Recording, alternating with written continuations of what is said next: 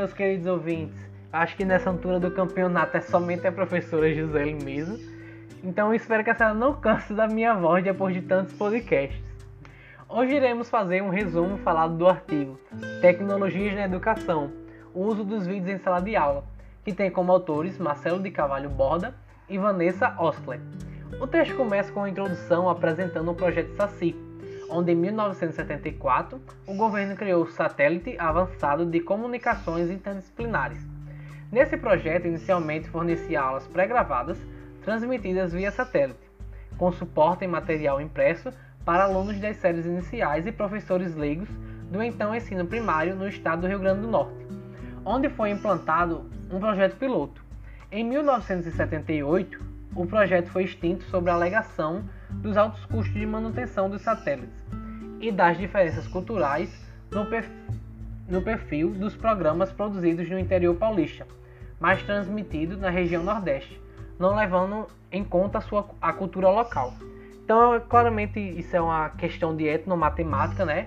Que no caso é trazer o, o dia a dia do aluno é, para a sala de aula, para o conteúdo estudado. Então, não tem, não tem compatibilidade na cultura de um aluno do interior paulista com o da região Nordeste. Então, pode haver que os alunos da região Nordeste fiquem um pouco desmotivados, uma vez que não vê é, o assunto no seu dia a dia, já que são atividades opostas realizadas entre os alunos. É, os autores apresentam também o projeto Telecurso, que foi criado em 1995. Era abordar temas específicos das disciplinas, é, com uma sequência de estudos e material didático complementar. E nos últimos anos tem crescido o número de youtubers que produzem, que produzem e postam vídeos nos seus canais.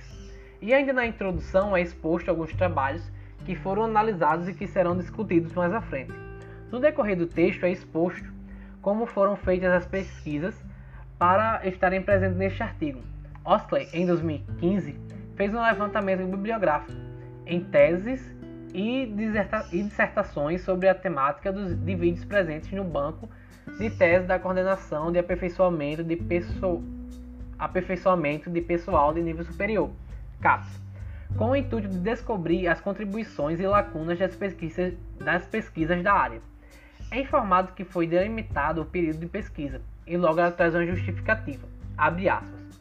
O período da pesquisa foi de janeiro de 2004 a dezembro de 2015, período este que compreende a quarta fase das tecnologias digitais e o início da pesquisa de campo de Osprey, fevereiro de 2016.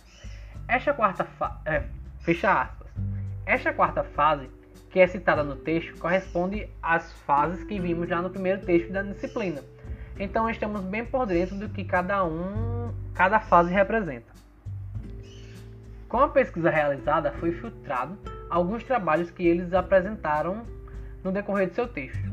Em uma primeira pesquisa foram detectadas oito dissertações sobre o tema de vídeos, 12 artigos em periódicos nacionais e 18 artigos internacionais.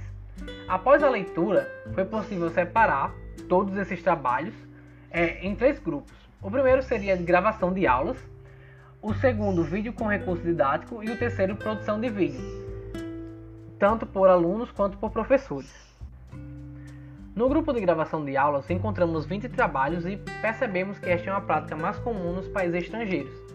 É, nesta parte do artigo, os autores apresentam cada trabalho e o que eles encontraram, e quais suas conclusões.